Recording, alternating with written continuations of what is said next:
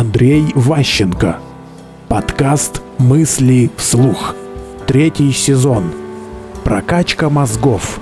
Когда вы занимаетесь спортом, вы ходите в качалку, там, не знаю, бегаете в тренажерном зале, что-то еще делаете, там, не знаю, занимаетесь какими-то упражнениями с тренером.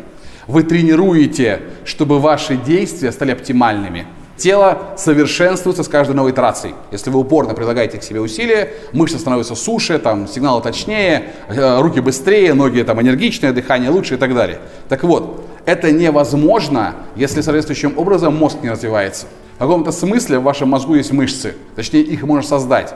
А серое вещество, когда получает некую повторяющуюся нагрузку, например, там вы бежите, у вас в мозгу образуется такой сгусток, где нейроны с аксонами собираются в кучу, в такую плотную.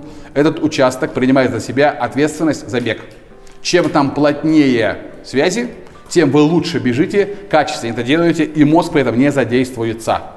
То есть вы можете делать некую работу очень хорошо, очень качественно, там, работу, бег, еще что-нибудь, и при этом не весь мозг в этом участвует, а только его малая часть, которая приняла на себя эту ответственность. Мысли вслух. Слушайте новые выпуски и ищите аудиокниги Андрея Ващенко на Литресе.